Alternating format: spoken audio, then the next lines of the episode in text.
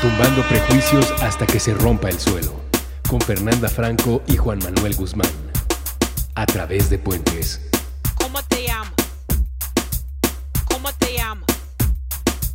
¿Cómo te llamas? ¿Cómo te llamas?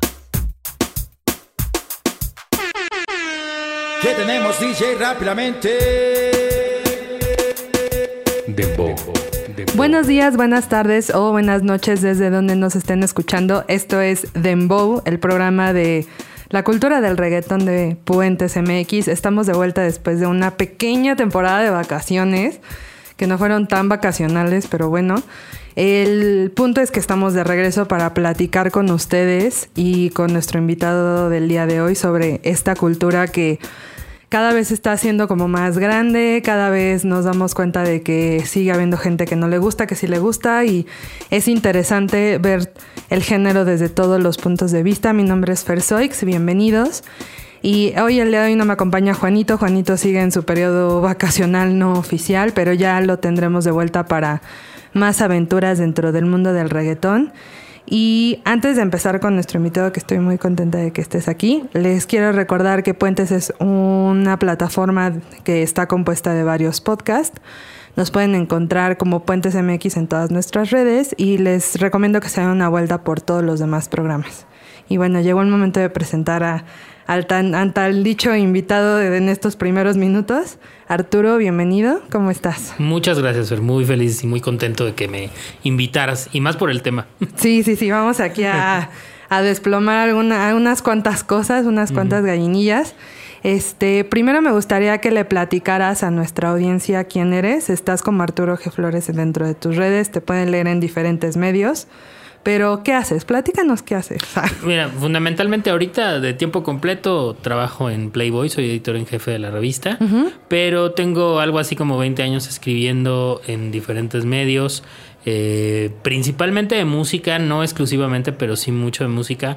Pues estuve en La Mosca en la Pared, un montón de revistas que ya no existen, Switch, etcétera. Y en revistas que sí existen, ¿no? Como Marvin, ahí tengo una columna semanal, independientemente de otras entrevistas y cosas que hago. En Indie Rocks estuve en algún tiempo, en Cuadro estoy de vez en cuando. O sea, yo escribo donde me dejen, ¿no? Va. En cualquier pared. Perfecto, buenísimo. Eh, ¿Cómo empezaste en, en este tema del periodismo? ¿Cómo decidiste que querías escribir? Híjole, pues es que es algo que ni siquiera recuerdo, como que la escritura ya era algo que venía conmigo. O sea, yo cuento una historia que es verdad, pero soy medio cursi, pero no es tan cursi como parece. No, no, Eh, cuéntanosla. Cuando era niño, pues yo uso lentes desde que tengo 10 años, ¿no? Entonces, eh, y ahorita pues puede ser no un gran tema, pero en ese momento la mayoría de mis amigos jugaban fútbol y a mí no me gustaba jugar fútbol porque tenía que cuidar los lentes, porque si se me rompían ya no podía ver, etcétera, ¿no? Entonces, este, porque ya estaba bastante miope desde muy temprano. Ok. Entonces, me, y aparte, no sé, como que el fútbol nunca me llamó mucho la atención. Este, no lo odio, pero tampoco me llamó mucho la atención. Entonces yo me quedaba en mi cuando tampoco era como que no, no tenía amigos ni no, no. no. Por eso te digo que no, no, no, Sí, no. sí, no, no, Yo tenía amigos y hacía muchas cosas con ellos, pero cuando ellos jugaban fútbol, yo prefería meterme a mi casa, ¿no? O sea, no, que no era todo el tiempo tampoco. Claro. Y había una máquina de escribir ahí, este, que alguien tenía en mi casa, pues antes había máquinas de escribir como había computa como hay computadoras hoy, ¿no? Entonces yo me ponía a jugar con ella y veía la televisión mucho y entonces yo, no sé por qué en mi cabecita de escuincle sabía que los programas se escribían, ¿no? Entonces yo intentaba hacer guiones, ese era mi pasatiempo nerd y, Wow. y bobo, hacer guiones para tele. O sea, fue antes que los libros, inclusive. Yo empecé a leer ya más grande, como yo creo como a los 15, 16. Antes era ver televisión, pero ya tenía la inquietud de escribir. Y eso doy un brinco de de mil años a que cuando me toca escoger carrera me doy cuenta de que ya había estado en todos los periódicos escolares, porque antes había periódicos Escolares. escolares, como ahora hay programas de radio estudiantiles, ¿no? Claro. Era, era lo más que teníamos, ¿no? Sin tecnología por medio. Y pues así, entonces me di cuenta, cuando, me, cuando yo empecé a trabajar, que fue en el periódico Esto, que fue el primer medio profesional en el que trabajé, antes había estado en revistas independientes y la típica, el fanzine que todos tenemos, este, ¿no? Punk en la prepa, por mucho que yo estudié en La Salle, era de los punks de La Salle. Ok. si es que el término cabe. Y entonces, este, eh, cuando, cuando ya empiezo a trabajar en el esto, me, el esto solamente tenía sección de espectáculos y de, y de deportes. Entonces me dijeron, en cualquier, todavía me dieron a escoger algo que es inaudito, porque nunca te dan a escoger, tú llegas a donde se puede, ¿no? Sí. Pero a mí me dieron a escoger y me dijeron deportes o espectáculos, y dije, pues espectáculos. Tampoco veo telenovelas, pero creo que puede ser más fácil que los deportes, porque los deportes es muy complejo el periodismo deportivo. Claro. Y así empecé. Ok. Y eso fue. ¿Y, el periodi ¿Y cómo entraste, por ejemplo, ya más enfocado al periodismo musical? Bueno, en el esto yo era reportero de espectáculos, pero siempre traté de orientarme hacia la música, aunque pues obviamente hacía lo que me dijeran, ¿no? Porque pues yo recibía órdenes. Pero como me gustaba mucho el rock, que en ese momento era la música que se escuchaba, este empecé a... Pues es que no sé, una cosa llevó a la otra. De repente conocí al director de alguna revista que llevaba mucho tiempo leyendo, que es el caso de Hugo García Michel, el que era director de La Mosca, y me invitó a colaborar con ellos. Y pues una cosa te lleva a la otra. De repente por el periódico me mandaban a una conferencia de prensa, voy a inventar algo, la gusana ciega. Y entonces ahí conocías al de Círculo Mix Up, a Willy Damash, a este... Pues a los que en ese momento eran los, de Rock Bottom, todos los que eran los periodistas de rock de su momento. Claro. Y pues te invitaban a escribir y tú los invitabas a escribir a tu medio y así, así pasó, o sea, se empezaban a tejer unos puentes comunicantes, ¿no? Mira, justamente. Justo. hablando hablando, hablando de, del host de hoy. Y, por ejemplo, o sea, a mí me digo, al final la gente que nos escucha, muchos de ellos sí son periodistas y están relacionados con la comunicación, pero creo que en general la gente no entiende cuál es la diferencia entre escribir una nota de lo que sea, o sea, de una exposición, digámoslo así, que una nota, por ejemplo, de, de música, de un grupo de rock. ¿no? ¿Nos podrías como platicar en general qué tipo de contenidos generas cuando eres periodista musical? Yo siempre he sostenido que el periodismo es periodismo, o sea, y que en esencia todo parte del mismo esqueleto. O sea, se, trabaja igual en una nota de política que en una nota de cultura, de deportes o de nota roja, pero ya enfocándose al periodismo musical, porque además he dado muchos talleres al respecto, es... Eh, normalmente, una vez leí, es que no me acuerdo exactamente quién dijo esa frase, pero me encanta este, repetirla porque es verdad. Y que básicamente los periodistas musicales lo que queremos es que todo el mundo escuche lo que nosotros escuchamos. Por eso lo haces, o sea, no hay otra razón. A ti te prende algo y lo que quieres es que todo el mundo le guste. Y ya cuando todo el mundo le gusta, entonces ya no te gusta a ti porque ya todo el mundo lo escucha, ¿no? Es un círculo vicioso de toda la vida. Pero así empieza, ¿no? Entonces, mm, yo creo que lo que yo he tratado de hacer es de acercarme a todas las escenas porque me ha tocado acercarme a infinidad de escenas. Eh, desde la trova o neotrova o, prototrova o como le quieran decirle, hasta el death metal más brutal, pasando en todo lo que hay en medio, ¿no? O sea, un montón de cosas. Eh, pero siempre he tratado de, acercarme como con, eh, con ganas de sorprenderme, con ganas de asombrarme. Creo que estamos perdiendo la capacidad de asombro, no solo como periodistas musicales, sino en general como seres humanos, y eso es muy triste. Porque en el momento que nos dejamos nosotros de asombrar, de perder esa capacidad de asombro, dejamos de escribir con... A mí lo que me gustaba de los periodistas musicales que yo leía o que yo escuchaba en la radio era esa pasión, ¿no? Esa, esa, no sé, esa manera de comunicar las cosas. Jordi Soler, que hoy en día es novelista, pero que fue locutor de Rock 101 durante mucho tiempo, era un maestro en el arte de presentar canciones. O sea, yo encuentro que hoy día las canciones en la radio se presentan, pues ya nada más, ¿no? Así, vámonos con la nueva de Juan Son. Sí, ya. Y ya. ¿no? O sea, siento, ¿no? Y ya, eso es todo. Y de repente Jordi, que ya era un tipo que traía una cultura brutal encima, presentaba Satellite de, de Lou Reed con un, no sé, con dos versitos de poesía que se sacaba en ese momento de una manera que decías, quiero escuchar esa maldita canción. Claro. ¿No? Entonces, eh, esa pasión es la que yo he tratado de, de que de que esté impresa como en los textos que yo hago o en los comentarios que yo hago. Ok. Y, por ejemplo, en tu caso, ¿cuánto tiempo llevas haciendo periodismo ya enfocado a, a música? Pues desde que prácticamente comencé profesionalmente, yo marco mi inicio profesional como la primera vez que me pagaron. Ok, sí, todos, todos deberíamos hacer eso. Aunque se tarden. aunque cada vez es menos este usual que te paguen por escribir, ¿no? Y menos de música. Sí, qué Pero sí, es muy triste. Pero digamos que yo empecé el 28 de junio de 1999, que fue la primera vez que yo paré en la redacción de un periódico, ya trabajando en él. Este, no como becario porque ni existía esa y, qué bueno que no existía porque yo fue muy duro, pero yo me tuve que enfrentar a, competir con la gente que ya tenía 40 años trabajando, que era durísimo porque era gente que sabía muchísimo, ¿no? Y yo no sabía nada, yo era un escuincle más estúpido de lo que soy hoy. No, bueno. Ya no es escuincle, nada más estúpido. Entonces, este... Pero pues sí, desde, o sea, más o menos son 20 años. De hecho, son 20 años el año que entra. O sea, tengo 19 años. Aunque en realidad un año antes ya estaba yo trabajando en un periódico delegacional y como a mí me gustaba la música, pues yo quería escribir de música, aunque fuera un Ahí lo tengo guardado, es un pasquincito que se llamaba El Coyotlalpan Metropolitano. ¿Qué tal, era- eh? ¿Qué tal? Muy, muy creativos esos copies de la delegación para. Es que crear era un, era un periódico de la delegación Coyoacán y Tlalpan. Por eso se llamaba Coyotlalpan. fusión de dos mundos del sur. Exacto. Qué fuerte. Pues, o sea, llevas mucho tiempo eh, escribiendo justamente de música y creo que, eh, o por lo menos desde mi experiencia, pues al principio, como tú dices, pues sigues órdenes, ¿no? O sea, y al principio si te mandan igual a cubrir un lanzamiento de un tenis de Zoe o te mandan a la qué buena porque va a ser ahora de ya no va a ser de banda al recodo sino va a ser de otro género pues ni modo no o sea no te dan como elegir pero en, en- o sea ya después de tanto tiempo cuando ya tienes opción de decidir de qué vas a escribir no qué va más con tu pasión de ese momento qué quieres descubrir qué tomas en cuenta o qué que tienen de repente estos fenómenos o grupos que dices, ah, sí, este sí quiero como ver qué onda con eso, o sí quiero escucharlo, o quiero que me sorprendan, ¿no? Que era como lo que comentabas hace rato. ¿Qué tienen que tener un grupo, fenómeno musical, para que digas, sí, voy a, voy a echarle ganas y voy a adentrarme en este mundo que a lo mejor sí conozco mucho y que es algo nuevo dentro de lo que ya conozco, no conozco nada y me interesa conocer de eso. Mira, Javier Hernández Chelico, columnista de La Jornada y muy entrañable amigo, un día dijo una frase que a mí me marcó. Y no tiene mucho, ver, tiene como 3, 4 años que la subió fe- a su face. que decía que para hacer periodismo musical deberíamos ser más fans del periodismo que de la música. Y yo estoy completa y totalmente de acuerdo con eso. O sea, yo creo que la gente que le gusta más la música que el periodismo, pues que mejor haga música. Claro. No pasa nada, ¿no? Sí, sí, sí. O que, o que disfrute de la música. Pero si tú quieres hacer periodismo musical, entonces tiene- te tiene que gustar más el periodismo. Y es mi caso. La música que a mí me gusta, la que disfruto escuchar, la escucho en mi casa, ¿no? O claro. la traigo en mi teléfono, etcétera.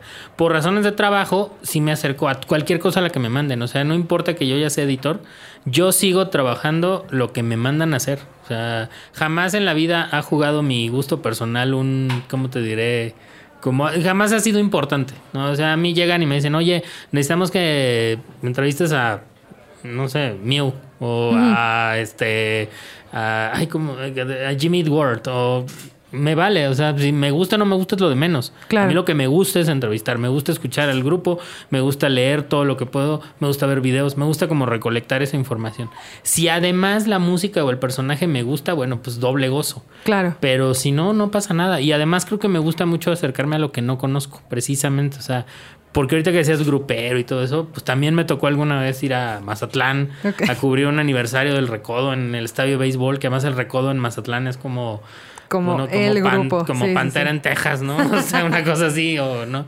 Y entonces, o sea, pues fue muy interesante porque además me mandaron, y yo iba con un grupo de periodistas de ese género, y particularmente había uno que me enseñó mucho sobre los códigos, los referentes, los símbolos, lo que tú quieras, todo lo, lo que hay dentro de ese universo. Y pues así es todavía más fácil.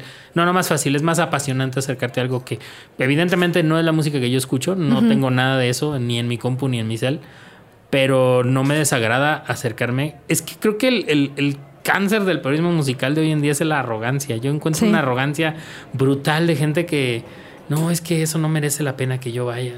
¿Por qué? Pues si tu trabajo es escribir, Sí, si claro. te pagan. Sí, sí, sí, totalmente. Que justo va un poco ligado al- al- a otra cosa que te quería preguntar, que es, ¿qué tanto cuando estás haciendo periodismo musical cabe la subjetividad y qué tanto cabe la objetividad? ¿No? O sea, ¿hasta qué punto tienes que meterle como un poco de, de lo que a ti te gusta y de lo que forma parte de tu esencia? Y hasta qué punto tienes que ser como muy de datos, ¿no? O sea, porque creo que también de repente juega un papel ah, para la gente que sigue leyendo notas, que es muchísima gente, ¿no? Revistas y demás. Eh, al final lo que te encanta, pues es, algunos podrían decir que es, ah, es que a mí me encanta cómo escribe este güey y o esta morra y voy a, o sea, te vuelves fan de la escritura, ¿no? Pero hay otros que, deci- o sea, que, que su referéndum es qué tan objetivo eres ante lo que estás escribiendo. Y tú como periodista, ¿cuál, ¿qué crees que, hasta qué punto puedes meter como estas dos cosas en las notas que, que escribes o que haces? Se me hace un tema muy complejo que da para uf, muchas cosas, pero lo trataré de sintetizar. Número uno, somos sujetos todos los que escribimos, no podemos ser objetivos, ¿no? Porque no somos objetos, somos sujetos. Entonces, evidentemente siempre va a estar ahí, pues, tu gusto, tu pasión, tus prejuicios, tu, un montón de cosas. Por otro lado, somos periodistas y tratamos de Yo lo que trato, por ejemplo, y mira, un ejemplo así súper concreto, la primera vez que vino Britney Spears a México, estábamos ahí varios periodistas musicales. Yo era coeditor de la sección de música de Record cuando tenía sección de música. Y entonces estábamos ahí varios, ¿no? Y, y estaba el concierto de Britney y la gente bailaba y todo. Y de repente me acuerdo que una colega que no me, mm, bueno, no me acuerdo y aparte no diría quién es, porque tampoco trata de quemar gente. Sí, sí, sí. Pero dijo, yo voy a escribir que esto es una farsa y que esto está, es, es una artista plástica y así como con muchos prejuicios, ¿no? Claro. Y yo le decía, pues yo no, o sea, yo en mi crónica voy a, voy a contar lo que vi, que la gente está feliz, que están bailando. Porque además es Britney Spears, o sea, no esperes que se eche una improvisación de saxofón de 20 minutos, porque no es el lugar ni el momento. Claro. La gente viene a bailar, viene a verla con sus coreografías, con la serpiente, porque además salió era el disco este del video donde I'm Slave for You, que trae una Ah, serpiente. claro, la boa gigante. Y obvio. o sea, Momento MTV de Claro. que marcó una época marcó una totalmente. época. Y además la trajo, o sea, la víbora estuvo ahí en el escenario, entonces, La víbora vivió su mejor momento, o sea, obvio. qué fuerte. Sí, Entonces yo decía, pues yo tengo que, o sea, yo siempre he dicho, yo tengo que, yo soy, eso me, se lo aprendí un profesor en la universidad, yo soy los ojos del que no pudo estar ahí. Ok. Entonces, como tales, yo tengo que contar lo que vi, ¿no? Y lo que vi ese día es un montón de gente bailando feliz de la vida porque estaba Britney dándole lo que lo que ellos esperaban de, de un concierto de Britney.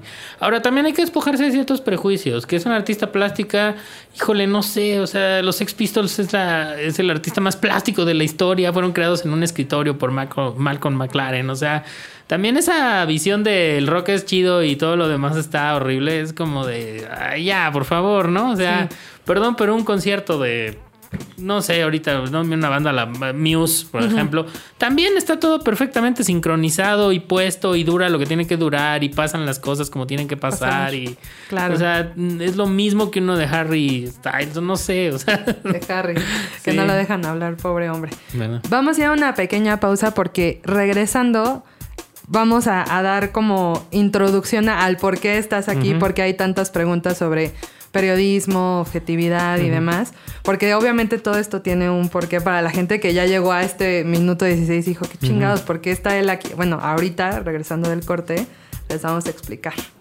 No se vayan.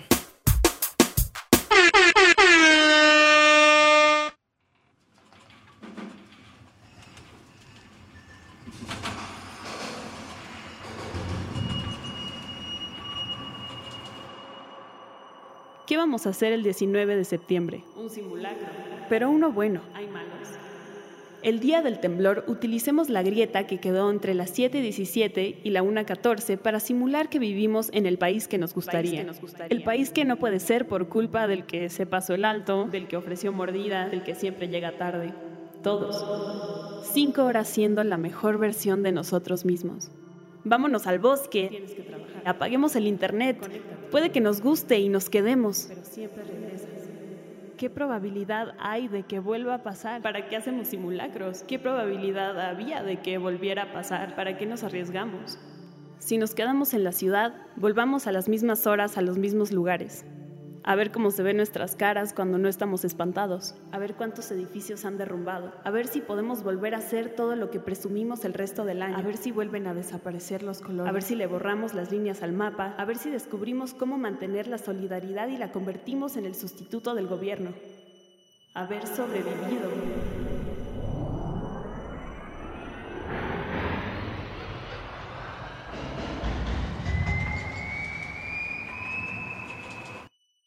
Lo que pase, ahí estamos. Las mismas del año pasado. Listas para no estar solos. Puentes. Un simulacro de amor.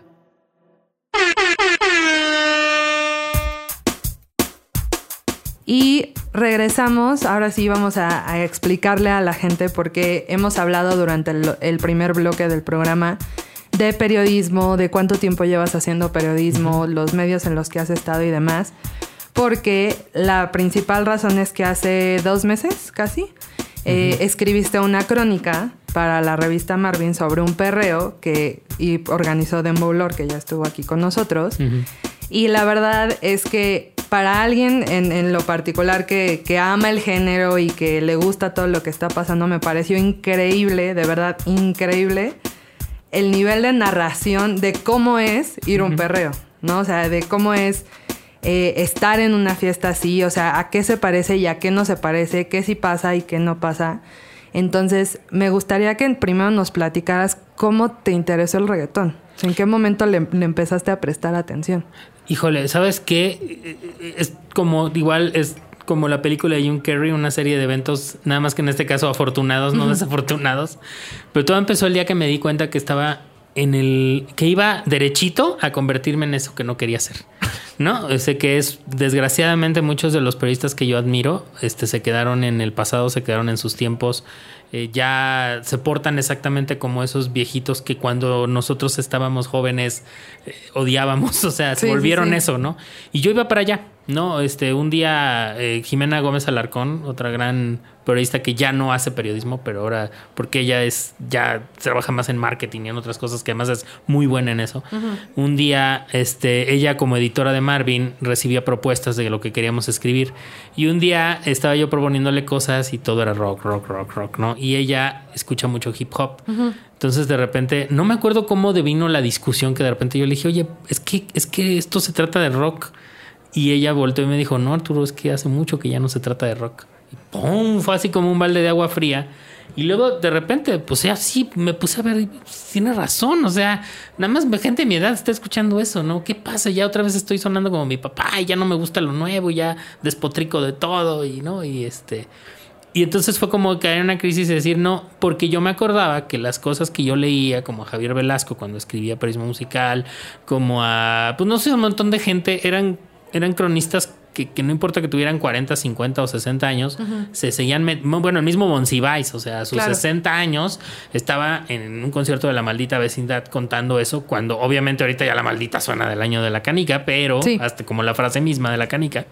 Pero en ese momento, pues era la música indie joven que estaba en el momento y él estaba ahí. Entonces yo dije, no, yo eso es, lo, eso es lo que yo quiero, por eso digo que soy más fan del periodismo que de la música, porque, porque era lo que yo quería. Dije, yo quiero, o sea, toda proporción guardada ser como Monsiváis, ¿no? O sea, no importa la edad que tenga, quiero estar ahí, quiero estar en donde está sucediendo lo que a la gente le importa. Y eso devino en que, pues de repente empecé a oír que todo el mundo hablaba de reggaetón, reggaetón, reggaetón. Yo había cubierto un concierto de Daddy Yankee, que me atrevo a pensar que fue el primero en, el Salón 21, que ya no existe, cuando yo era editor de, de Record, porque en ese momento Daddy Yankee estaba súper de moda, era nuevo. Sí, sí, sí. No acababa de salir y era lanzamiento fuerte de Universal y todo. Y me acuerdo que, pues, pues era más un concierto de rap que de reggaetón. Claramente. O sea, en el ambiente y en la manera en la que se que funcionó. Ese era todo mi referente que yo tenía del reggaetón. Pensé que ya hasta había pasado y de repente veo que regrese, que hay nuevos exponentes que ya están hablando de otra cosa, que se fusiona con el hip hop, que se fusiona con el trap, que se... Y entonces dije, pues quiero ir. Y luego me empecé a juntar con, con, con, por alguna razón, bueno, y por los talleres de música se me empiezan a acercar muchos chicos mucho más jóvenes que yo, pero que nos volvemos amigos y que están metidos en la escena y que van a Perreo Millennial, que van a, a, este, a todos estos, este, digo, no, sé si estoy mencionando nombres que no debería, pero... No, sí, sí, más bien, más bien. En el momento en el que vayas, te vayas a desviarte, te jalo, no te preocupes. A los perreos, nada más, ¿no? Y entonces, pues es que digo, yo quiero ir. Y ya llevaba mucho tiempo que querer, que querer, que querer. Y pues ese día, el viernes, fui.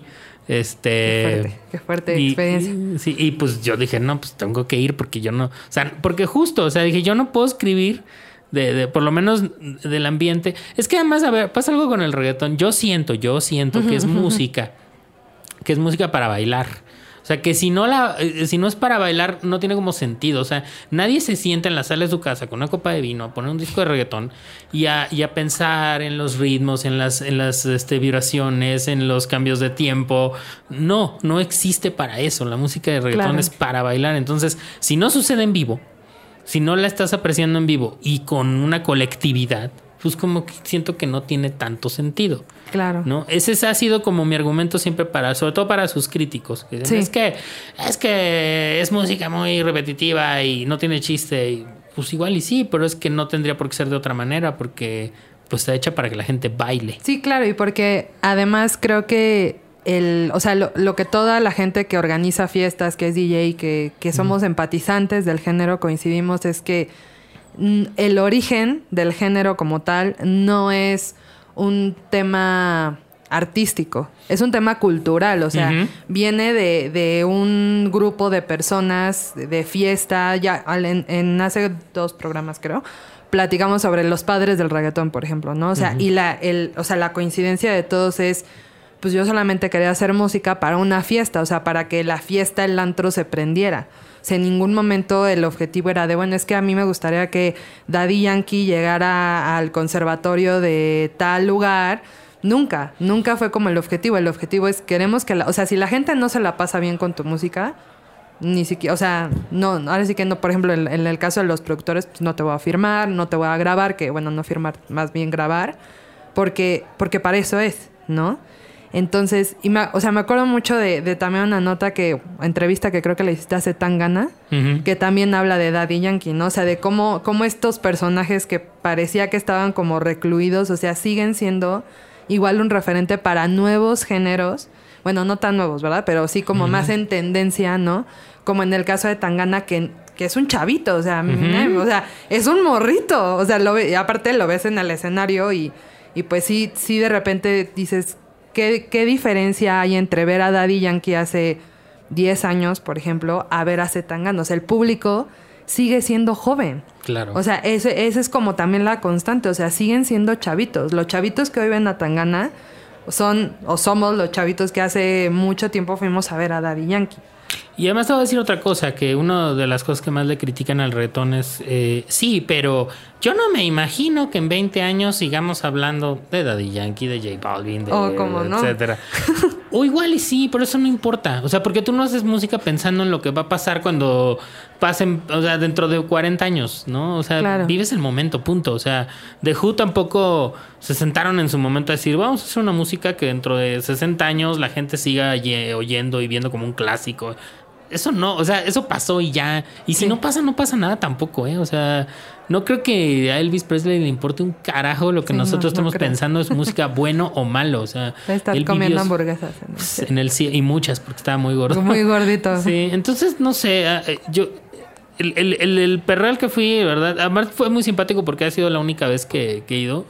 O sea, me gustaría volver a ir nada más de que... todo, aparte fuiste a uno muy, muy especial, muy, ¿Sí? muy, muy particular porque el, el perro al que fuiste fue el de reggaetón de los noventas, ¿no? Como, No, reggaetón de los 2000, según yo, ¿no? Fue en un lugar en la Doctores, muy pequeñito, o sea, normalmente, digo, todos estamos a... Quien ha ido a Perreos al Bahía, este, Divina, a Baby, a lo que sea, también parece que la constante es, tiene que ser un lugar muy pequeño para que suenen un chingo. O sea, no sé por qué los organizadores creen que esa es como el- la dinámica, ¿no? Pero fue un, un lugar donde podías meter tu alcohol. O sea, era una fiesta de, de la Ujú. prepa, ¿no? O sea, tú podías meter tu alcohol, te cobraban un cover, pero pues, si tú querías meter cinco botellas de Bacardi, güey, o sea, ahora sí que be my guest. Eh, con un, un line-up medio extraño, o sea, como que Dembow Lord y muy chingón, pero y Rosa Pistola, pero también nuevas propuestas, entonces era como, como una mezcla que se sigue como queriendo hacer, pero rara, ¿no? O sea, nombres muy fuertes, o sea, Rosa Pistola y Dembow Lord, y por otro lado, fulano y fulano, que no me acuerdo ni siquiera cómo se llama, ¿no? Y mi, o sea, ¿tú tenías algún prejuicio antes de ir al perreo? O sea, tú antes de ir te sentaste y dijiste, no es que yo creo que va a ser así. No, eh, más bien, más que prejuicio tenía algo, inclusive lo menciono en la nota, ¿no? Cuando Rui me dice, ¿a poco no se parece a los toquines de punk a los que ibas? Yo le digo, sí, por supuesto, claro que sí.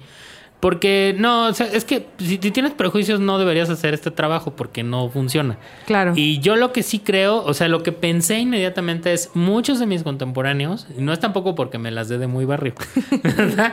Pero yo siento que muchos sí se asustarían porque les falta calle. ¿No? Sí, y, sí, y modestamente a mí no me falta, o sea, una cosa es que me vea como y que trabaje donde trabajo y que me vea fresón, pero no me falta calle, o sea, de verdad, o sea, yo durante mucho tiempo fui a he ido desde rock urbano, este, ¿por qué? Porque me encanta, ¿no? Me encanta la vagancia, me encanta la calle. Fui a los conciertos de, de, de CU de hace muchos años, de Serpientes sobre Ruedas. O sea, nada de lo que haya visto en el perreo no lo vi en otros lugares. O sea, porque tampoco es tan diferente. Nada más, las generaciones tendemos a hacer lo mismo que hacían nuestros antecesores. Nada más, este, pues o sea, no sé, la única diferencia es que nosotros hacemos con encendedores y ustedes prenden en la pantalla del celular. Sí, claro. Pero en esencia es igual. O sea, lo de meter tu alcohol, lo de que hubiera un chorro de gente, lo de que el sudor se caía, este, ¿cómo De se lo- de- llama? del del techo. techo, hacía gotas. Pasó en el concierto de Bauhaus del, del cine ópera en, en el 98 y pasó en los hoyos funkies en los 60 y va a pasar en el 2025 en, no sé, cuando bailemos en discotecas sin gravedad. o Algo sea, así seguramente va a pasar. ¿Y cómo fue tu experiencia, por ejemplo, ya cuando, o sea, te subías, te ponían el, el sellito y todo? O sea, ¿qué pensaste cuando, cuando viste todo eso que es un perreo normal de viernes por la noche? Pues dije, es que, o sea, entendí por qué lo odian tanto mis, mis contemporáneos, muchos, no todos. O sea, y no porque yo piense igual que ellos, sino porque precisamente todo eso que es ese perreo, siento que es, eh, ¿cómo te diré? Lo que en su momento fue el rock. ¿no? En los 60, en los 70 es la sexualidad desbordada, es este la guarrada en el buen sentido de la palabra, o sea, no lo estoy diciendo de manera despectiva, sino esa, esa guarrada que ofende, o sea, el Marqués Sí. de Sade, Sí, George sí. Bataille, no sé, o sea, ese- esas porque además hay otra cosa, ¿no? Eh, eh, eh, esos argumentos de es que las letras del reggaetón denigran y denostan a la mujer y ay Dios, no, o sea, de verdad y ya a estas alturas me da una flojera porque les digo, pues o sea, hay muchas que sí, pero también en el heavy metal, ¿eh? O sea, no Sí, es como sí, una claro. cosa, ¿no? Y antes del heavy metal en muchos otros, inclusive hay letras de pop, Sí. supuestamente bubble pop, Sí, claro. que son profundamente ofensivas. Es una cosa que va más allá de la música, que tiene que ver más con la cultura, la cultura occidental, la cultura homopatriarcal, etcétera, ¿no? Sí, que eso en algún momento lo, lo platicábamos el, el co-host que no está aquí. Y yo de... Hay una... O sea, la canción de Every Breath You Take. O sea, tú la lees y dices, güey, o sea, este es un vato que me quiere matar. O sea, que lo corté y el güey, o sea, está atrás de mí, atrás de mí. O sea, de cada paso que des, cada momento que yo voy a estar atrás de ti. Y es como... A lo mejor en ese momento era como, ay, qué romántico. Pero hoy bajo las circunstancias que vive el mundo y nuestro país sí te hace cuestionarte, o sea, ¿qué denigra más? O sea, un vato que dice que va- vas a perrear duro contra el muro o un vato que te dice que los dos son igual de graves, ¿no? Que te digan, voy a, o sea, en cada paso que des, en cada respiro que des, voy a estar atrás de ti y dices, wow, wow, wow, amigos, y- tranquilos. Y, y Sting lo dijo, ¿eh? No, nunca fue romántico. Él, él es el primero de sorprenderse de que la canción se haya tomado como desde un punto de vista romántico, porque él la escribió a, a partir de un stalker. Eh, pero volviendo al reggaetón, eh, sí, o sea, el, el nuevo sencillo de Liz se llama este, Papi, dame lo que quiero, ¿no? Y tiene una Ah, frase súper romántica que dice, mi culo es tuyo. y lo canta una Por mujer, Liz, o sea. por Liz. Por Liz. En, en cursivas, así, Liz y con brillitos alrededor. Y, y bueno, las letras de Tomasa también y este... eh, bueno, el, el disco de... Bueno, no es disco, pero digamos, la música más nueva de Rosa se llama La línea del sex. Es O sea, y a mí, a mí eso es lo que también se me hace súper interesante. O sea, yo digo, perdón, pero estas mujeres están haciendo algo súper subversivo, súper este, provocador, ¿no? Sí, totalmente. Entonces, no, o sea, a mí me encantó. O sea, a mí me, me divertí mucho, me gustó mucho, me dio mucho material, salí de ahí con mucho material para escribir. Y, y que además me sorprende porque honestamente yo hace mucho que pensaba que lo que escribimos, lo que es, los que escribimos ya no tenían ningún, este, ¿cómo te podría decir? Como reacción, como relevancia. O sea, como que te lo leían ahí dos o tres que Ajá. perdidos y ya mueren, ¿no? Sí. Ya no es como antes, que eso sí me da un poco de nostalgia cuando de repente salía alguna nota en alguna revista o en algún blog y sí se volvía como tema, ¿no? Y todo el mundo la había leído, la comentaba. Y muy, muy, muy modestamente y toda proporción guardada, eso me ha pasado con esa nota. O sea, me han llegado a comentar gente que yo así... Por esa nota estás aquí, así, así de Exacto, sencillo, sí, ¿no? claro. Y por ejemplo, ¿qué fue lo que, o sea, lo, a lo mejor un, un detalle en específico que, que te haya sorprendido? O sea, ¿cuál fue lo, qué fue lo que más te sorprendió de ese perreo? Yo creo que la, man- la el momento exacto en el que el MC, que no sé o sea, en ese momento sí me acuerdo que, que- hasta lo apunté en algún lado, eh, cuando el MC gritó, quiero un grito de todos los creyentes de San Judas. Sí, Eh, ese, ese para mí, o sea, cuando, cuando ya estás tan acostumbrado a escribir y además te gusta tanto hacer crónica, vas a los lugares y todo el tiempo estás con las orejas bien atentas a ver en qué momento te dan la entrada de la nota. O sea, el, el punto nodal, así lo que dices, porque un vicio que yo he detectado mucho en la gente que trata de hacer crónica es que quieren contar las cosas en orden. Y no se deben contar en orden porque además este qué flojera empecé o sea No, y qué complicado contar en orden. deja de eso o sea si yo hubiera empezado así de yo llegué en un Uber y me bajé y entonces toqué a la puerta y me abrieron y se hubieran muerto de flojera y nadie la lee. Tienes que entrar por lo, lo- por la acción no como, como son las películas no y esa siempre ha sido mi, mi filosofía y lo que he tratado de enseñar en los talleres. Y entonces yo cuando escuché eso dije claro por aquí es la entrada no porque es algo súper distinto súper diferente y algo muy representativo creo que de la cultura de esa De cultura gente. underground de la gente de todo y sin prejuicios eh X o sea eso- Sí, porque, mm, o sea, me acuerdo mucho de ese momento porque primero gritó que quién era, o sea, que un grito de toda la gente que venía de la Doctores. De Tepito Ajá, de Tepito y como que de repente fue fans, o sea, creyentes de San Judas y ya, o sea, la gente ahí ya perdió la cabeza, todos gritando, fue muy divertido, qué padre. Pero sí, por ejemplo, en esta parte de, de la gente, ¿no? O sea, porque definitivamente de mala, muy mala forma, el reggaetón siempre está ligado como a un tipo de gente en específico que son los chacas, la gente de Tepito, la gente de la Doctores y demás. Sin embargo, tú como periodista, o sea, ¿cómo podrías describir a la gente que estaba en ese lugar, que estábamos, porque yo también estaba ahí metida, estábamos en, en ese, en ese lugar? O sea, ¿cómo, por ejemplo, si alguien te dijera, bueno, güey, ¿qué gente hay? ¿No? Porque siempre es la pregunta de, ¿y qué gente va? ¿Y cómo son? Y es como, no sé, güey, humanos, pero digo yo porque soy cero, cero como descriptiva. Pero tú, por ejemplo, o sea, ¿cómo describías a la gente que fue en específico ese perreo? Te voy a decir una cosa y perdón que me desvíe, pero sirve para ejemplificar esto. Es, es ese tipo de prejuicios que te quita la calle. Los periodistas que son de escritorio, que nunca salen, que nunca van, o que nunca salen de su lugar de confort. Por ejemplo, a mí me voy a, a mí me gustan los toquines de rock progresivo y nunca voy más que a rock progresivo porque es lo único que me gusta. Bueno, pues entonces así es tu criterio. Claro. Eh, cuando yo antes, digamos que sí estaba más ligado porque además me gustaba la escena dark, este, gótica, este, me gustaba mucho y inclusive yo estuve en varios grupos de discusión de, de, de música así y todo. Y te dabas cuenta que de repente podía haber un abogado, podía haber un ingeniero, podía haber sí un cuate que a lo mejor hasta estuvo en la cárcel. O sea, era muy diverso y a todos nos hermanaba el gusto por cierto tipo de música. Entonces, si tú me preguntas cómo este, era la gente que estaba en ese perreo, te diré, pues ahí estaba el editor de Playboy. ¿No? Claro. Y nadie se lo pudiera ver. O sea, yo, yo creo que mucha gente que estaba ahí, si le hubieras dicho, oye, vino alguien de Playboy, nunca se lo hubieran imaginado. Se hubieran imaginado que a lo mejor estaba ahí alguien de. Pues tal vez de alguna estación de radio, tal vez de algún blog de reggaetón así. Hay un medio muy interesante de, de hip hop en español que ahorita se me olvida cómo se llaman cráneos, algo, no me acuerdo. Podrías pensar que está. Es más, de hecho había alguien de medios, porque al- alguien estaba grabando, me acuerdo que traían una cámara haciendo entrevistas. ay, sí, no me acuerdo si era Indie Rocks o Canal 34. Creo, creo, que, creo que sí era... Sí.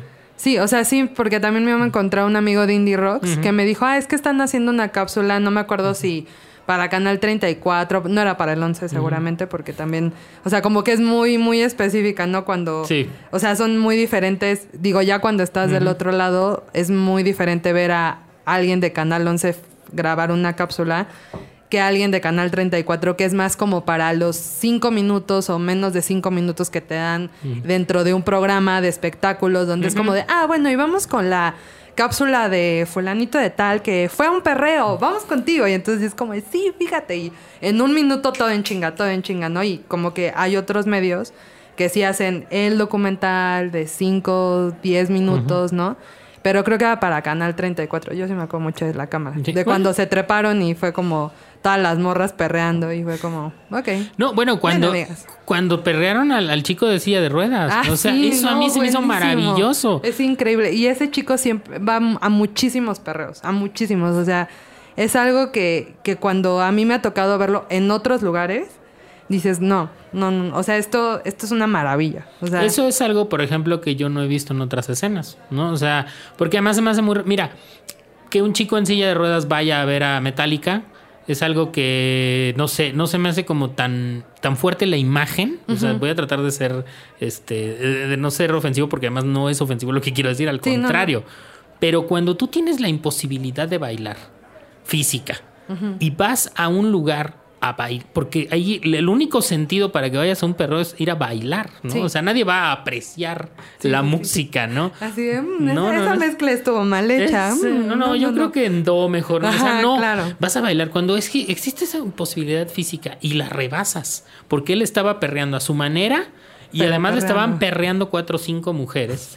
O sea, esa imagen se me hizo como, wow, o sea, e- esto sí es inclusión, esto sí es este, Sí. no ver diferencias entre nada de nada. O sea, me encantó. Se me hizo una imagen- súper fuerte, súper poética, la usé en la crónica. Y bueno, yo creo que todo tipo de gente va. O sea, hace dos semanas por razones de trabajo, no es que yo sea muy cosmopolita ni nada, más bien por razones de trabajo, fui a Miami.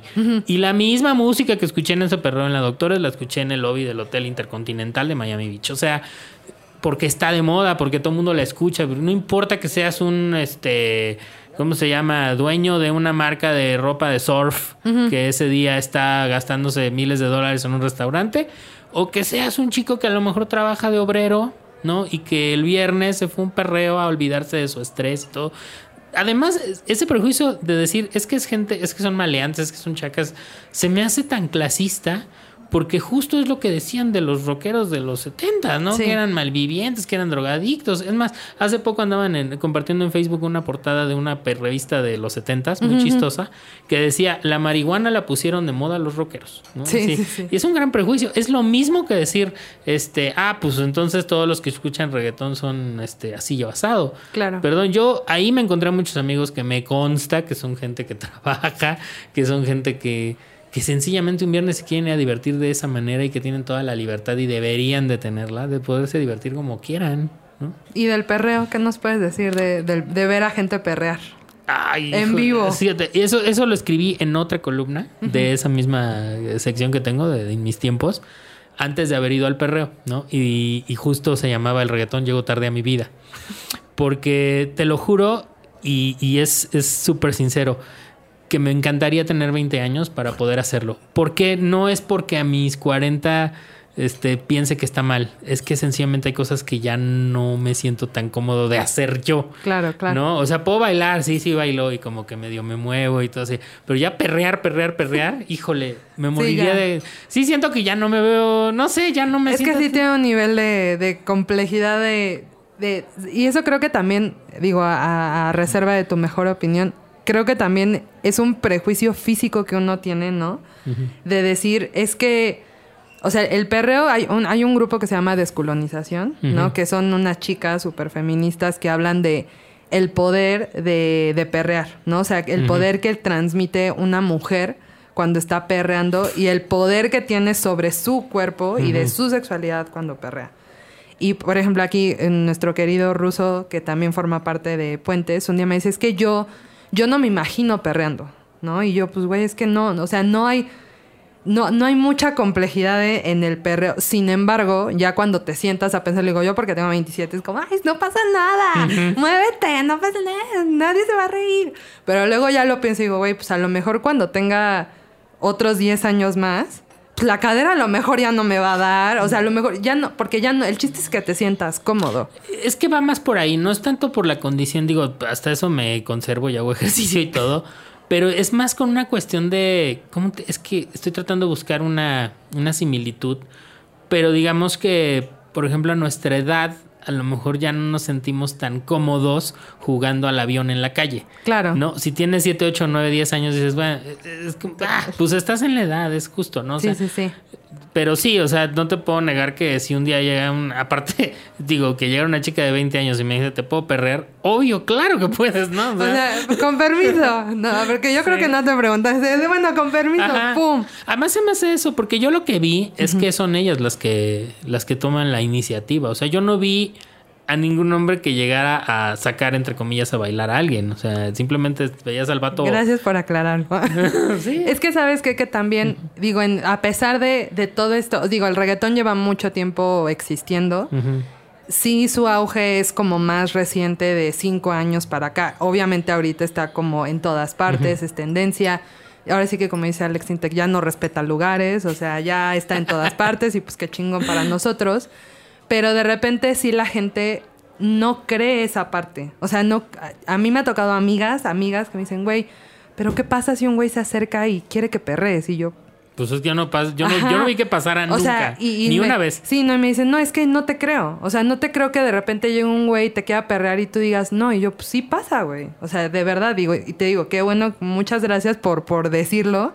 Porque a lo mejor hubo un momento en que dije, güey, a lo mejor yo ya he ido a, a tanta pinche fiesta y a tanto perro y ya es normal para mí que a lo mejor no alcanzo a ver la incomodidad de una morra, ¿no? Y eso está muy mal. Pero definitivamente digo, dime sí o no si pasa eso. O sea, ninguna... O sea, si llega un vato queriéndole perrear a una morra, o sea, la morra hasta se queda como de, güey, ah, ah, ah. Es que, bueno, tampoco yo insisto, nada más he ido esa vez. He estado en fiestas donde hay reggaetón. Lo que sí he visto, o por lo menos ese día, sí me fijé mucho en eso. O sea, digo, tampoco tenía ojos para ver todo el Sí, lugar. porque aparte había un chingo de gente. Pero yo sí lo que vi es que eran ellas las que tomaban la iniciativa. O sea, en el sentido de ellas llegaban y ni pedían permiso, simplemente se le ponían a perrear al morro, ¿no? Al de la silla y, de ruedas. Sí, y al de- ¡Pum! sí. Y eh, ya, pues que cada quien sabía si se dejaba o no. Claro, claro. Pero, digo, no niego, a lo mejor puede ser que pase. Sí, no, tampoco es un absoluto, pero... Ujú. Pero yo creo que también, pues, eh, ahí hay poder de. Ahí sí me voy a remitir al punk y al ska. O sea, Escape tiene una canción que se llama Violencia Machista, Violencia Fascista, y que dice: entre que te van a ayudar y no, tú volteale Pues sí. fregadazo al cuate en la cara, ¿no? O sea, Sí. Yo estoy completamente de acuerdo con eso. Nadie tiene, o sea, una cosa es que llegue alguien y te diga, oye, ¿qué onda? ¿Perreamos? No, no, no quiero. Ah, bueno, perfecto, muchas gracias. Me voy. Ah, oye, mira, sí, que tú, que yo. que- Bueno, eso es incómodo, aunque sea bailando vals, ¿eh? Sí, totalmente. Eso no, no respeta género. ¿Y te ha interesado ir a otro tipo de perreos? O sea, o has, ah, digo, por ejemplo, porque hay perreos feministas y hay perreos, este, como en lugares más pequeños o en lugares más, digámoslo, entre comillas, fresas, o sea, ya Bar Oriente, cosas así. O si pudieras ir a, un- a tu siguiente perreo, como, ¿qué, qué parámetros elegirías para, para ir? Mira, muero de ganas por ver. Más que lugares, tengo ganas de ver a exponentes, ¿no? O sea, porque por decirte, digo, yendo como de lo, de lo underground a lo mainstream, después del perreo fui al concierto de J Balvin, ¿no? O sea, tenía muchísimas ganas de llevar a J Balvin en vivo porque además me parece que es el momento de verlo. O sea, porque no es lo mismo. eh, pasándolo al, al terreno del rock, por ejemplo, a mí me tocó ver a Pearl Jam cuando Pearl Jam ya tenía pues como 15 años de existir y ya no es lo mismo. Me hubiera encantado verlos cuando tenían un año de existir, o sea, Sí. con esa energía, esa juventud, ¿no?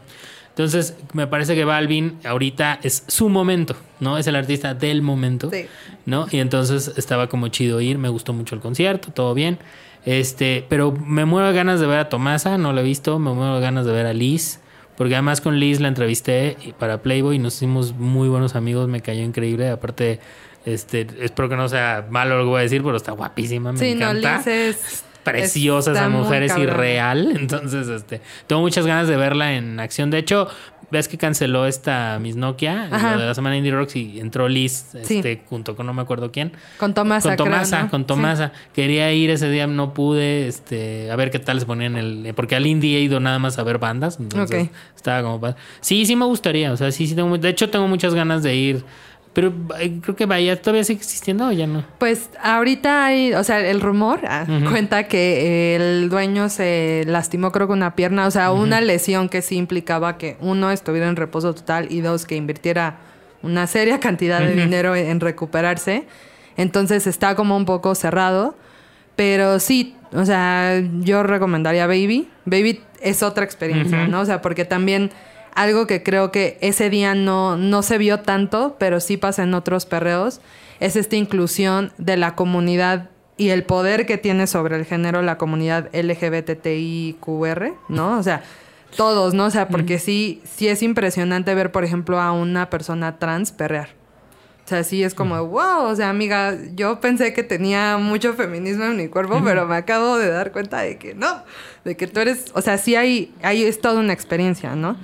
Pero sí, de las exponentes, acabas de mencionar las, o sea, de las tres mujeres que ahorita, cuatro, lideran el, el género, Chile con Liz y Tomasa creo que son de las que cambiaron muchas cosas, sobre todo porque, por ejemplo, pues Liz es muy guapa, ¿no? O sea, pero no solamente es guapa, sino tiene un estilo muy particular dentro del género.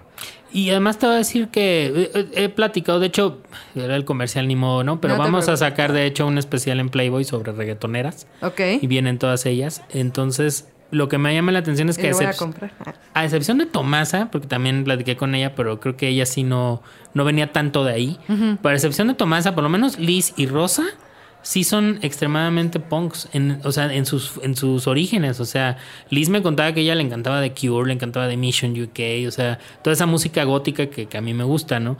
Y Rosa, bueno, hasta cantó y tocó la guitarra en una banda de noise, ¿no? Y, y son cosas... Ay, Rosita, sí. Sí, o sea, es, y además la ves en su, en su manera de ser, en su outfit, el hecho de que sea vegana, todo eso, tiene mucho que ver con el punk. Entonces, realmente hay muchos vasos comunicantes entre la música que de repente por prejuicio no nos damos cuenta, ¿no? Claro. Eh, acaba de estar, digo, no tiene que ver con reggaetón, pero sí, este, el, el- uno de los integrantes de. Ay, como The Prayers, de la banda que es de los Cholo Goth, ¿no? Que es, están mezclando como el hip hop con la música gótica de los 80. Es muy chida esa banda. Está increíble, o sea, su disco a mí me voló la cabeza, ¿no? Entonces, creo que ya a estas alturas hablar de fronteras entre música es como hablar de fronteras en géneros, o sea, ya las fronteras en general me parece que están como Como en ya desuso, ¿no? Sí, Sí, totalmente. bastante. Vamos a ir a una pequeña pausa para ya dar eh, inicio al último bloque. Para que nos cuentes un poco más de, desde tu perspectiva, el futuro del género dentro del periodismo, afuera del periodismo y demás. ¿Te parece? Ok. Va, perfecto. Ahorita regresamos, no se vayan.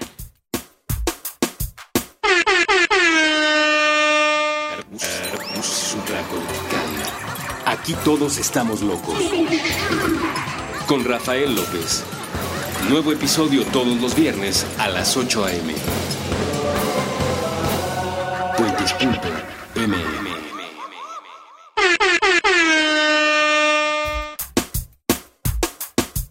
Y regresamos ya para nuestro último bloque con Arturo, que es periodista desde hace mucho tiempo de música, editor de Playboy. Y cuenta, a ver, yo creo que me cuentes antes de que, de que suceda sobre ese, ese número eh, de que va a salir de reggaetón. ¿Por qué hacer o por qué prestarle un espacio? Digo, pensando desde alguien que, que no le gusta el género, que Playboy a lo mejor hasta lo tiene dentro de otra perspectiva.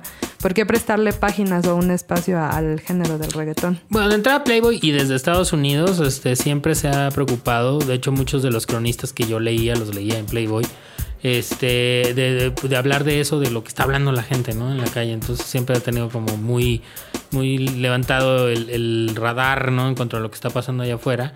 Por ejemplo, en Estados Unidos hablan muchísimo en música. De hecho, tienen una, una, una edición al año que se llama Sex and Music Edition, Sex and Music Issue, eh, donde hablan este, evidentemente de sexualidad y de música, ¿no? Pero ellos muy cargados hacia el hip hop, porque es como que en Estados Unidos lo que más se escucha, ¿no? Drake y Jay-Z, Beyoncé y Y todo esto. Y Rihanna. War on Drugs, digo War on Drugs, no, estos, ¿cómo se llaman? Jewels, este, ¿no? O sea, Run- Migos. Sí, exacto, Millo, etcétera. Eh, y bueno, y ya aquí a mí se me hizo, nosotros tenemos en septiembre una edición especial de sexo. Que la gente que no conoce Playboy dirá, ay, pues todas son ediciones, no. En realidad, normalmente la revista casi no habla de sexo, o sea, como tema.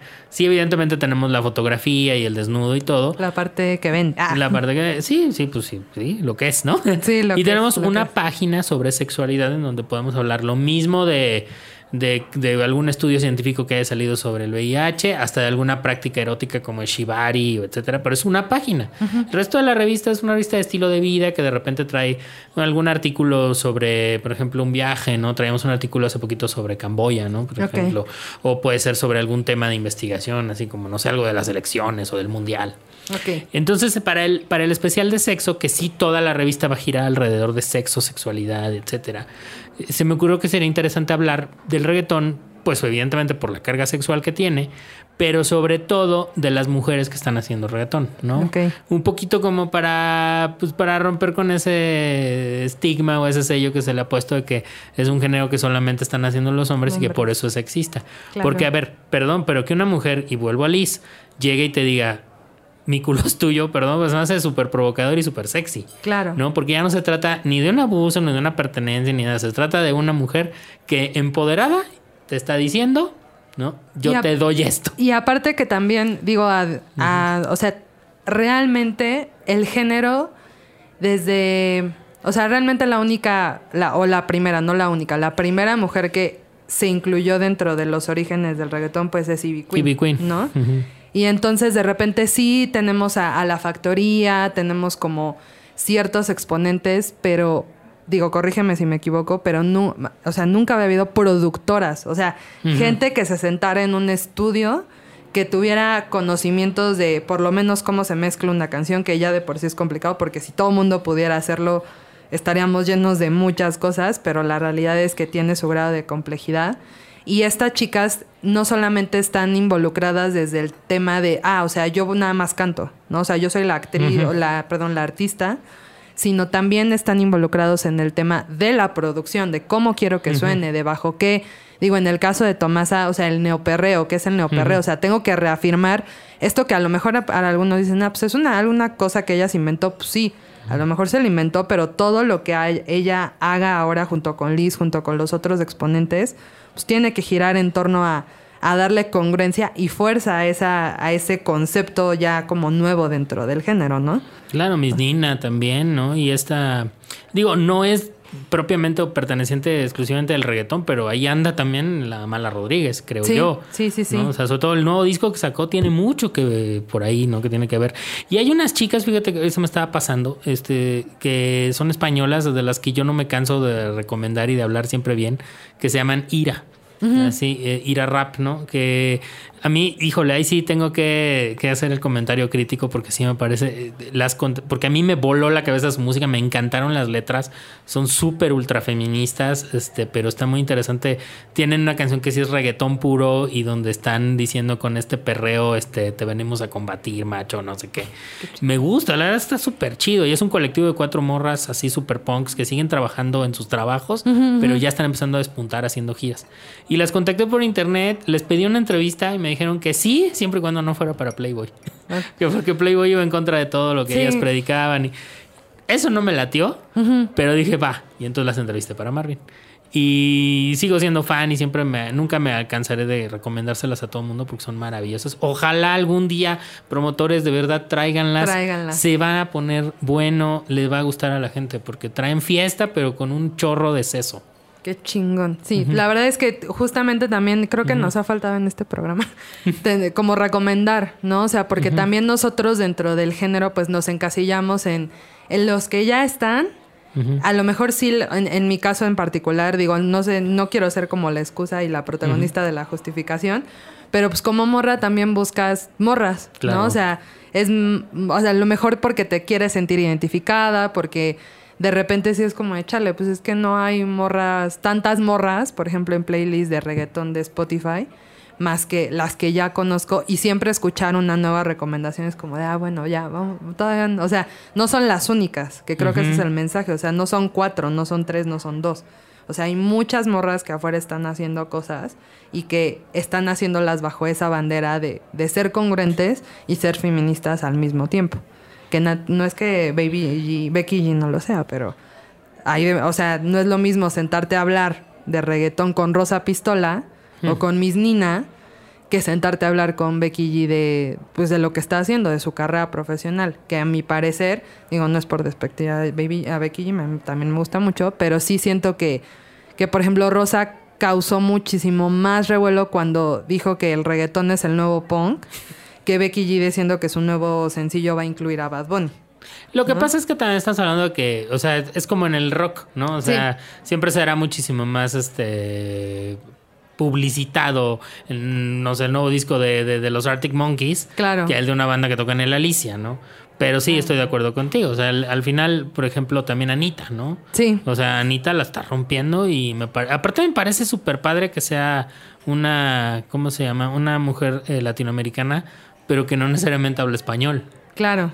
sí, también, también, ahí, por ahí va. ¿Tú cuál crees que sea el futuro del género? Pues mira, no sé, o sea, yo creo que le va a pasar lo mismo que le pasa a todos los géneros, o sea que siempre va a estar ahí, siempre va a existir, siempre habrá exponentes. Puede que pase de moda en el sentido que ella, porque además tiene que pasar, o sea, es como el mismo rock. Yo no me sorprendería que dentro de 20 años este ustedes tengan 40 y sigan diciendo, ah, la nueva música está horrible, lo bueno es el reggaetón, ¿no? y mientras el abuelo, no, es el rock y así. Yo creo que eso es lo que va a pasar, ¿no? Vamos a, va a llegar nueva música, siempre va a llegar nueva música y va a desplazar, por lo menos en el gusto de la juventud, a la música que impera, ¿no? Claro. Pero eso no significa que se va a morir, o sea, yo, a pesar de que yo lo he escrito y me he medio burlado de la situación de el rock está muerto y no sé qué, sí, no, no, definitivamente no está muerto ni se va a morir nunca, siempre habrá gente que escuche rock. Y siempre va gente que haga rock también. Y que haga rock. Y también va a haber, siempre va a haber gente que escuche reggaetón y que, y que haga reggaetón. Pero no sé, a lo mejor en el 2020 se va a poner música otra cosa que todavía no alcanzó. Digo, ya está sucediendo un poquito con el trap, que no necesariamente es reggaetón, ¿no? Y que ya también está acomodándose sus quien vives ahí. Sí, totalmente. Como el flamenco. O sea, con Rosalía, que ahorita es como, ¿what? O sea, está. ¿Quién sabe? ¿Quién sabe que vaya a revivir en, en 10, 20 años bajo otro estandarte con otra persona más joven, ¿no? Que creo que es un poco lo que le pasó al reggaetón. O sea, de repente revivió bajo un G Balvin, un Maluma, un, un Colombia, ¿no? O sea, ya no un Puerto Rico ni un Miami, sino algo como más algo diferente, ¿no? Incluso como que la gente tenía muy encasillado de, ah, o sea, reggaetón es igual a Puerto Rico y Miami, pues Claro. párale de contar. y ahorita es totalmente diferente, o sea, ya hay mucha escena en México, mucha escena dentro de Colombia, y pues en 20 años, no sé, a lo mejor sale de Francia, o digo que ya hay reggaetoneros en, Fran- en, Europa en general, pero no sabemos si salga de Asia o de eh, Australia, digo, no sé. De hecho, ya hay, digo, no sé, ya hay un movimiento importante de K-pop, ¿no? Y de, y de que se está, pues, digo, ahorita todavía es como de nicho, un nicho muy grande, porque pueden venir a la Arena Ciudad de México y Y atascarla, llena, sí, claro. pero sigue siendo como de nicho. Pero no me sorprendería que se volviera masivo, ¿eh? Totalmente. Así, digo, hubo un tiempo que pensamos que solamente la música en inglés, ¿no? Nos iba a colonizar y pues quién sabe, en una de esas. En una de esas alguien saca la navaja y pum, pica a todos. Adiós. Exacto, y viene entonces lo coreano, no sé. Pues bueno, este es el final de este programa. Quisiera que nada más antes de terminar nos dijeras en dónde te podemos leer, en dónde te podemos encontrar, redes sociales, etcétera. En Twitter e Instagram estoy como Arturo el Editor. Tengo una fanpage en Facebook que se llama Arturo J. Flores con doble S. Eh, hay un grupo en Facebook que se llama Periodismo Rock 2.0, que ahí hacen unos muy buenos debates, no solo de rock, también de reggaetón y de todos los géneros. Perfecto. Y tengo un blog que se llama Rock and Bullying, este, WordPress. Ok, buenísimo. ¿Y algo más que quieras agregar? No, pues nada, que eh, hagan música y los que quieran hacer periodismo, hagan periodismo. Perfecto. Pues chicos, muchas gracias por habernos acompañado en este otro, en este nuevo episodio de Dembow. Yo fui Fersoix y pues como siempre, nos vemos en el siguiente perreo. Bye.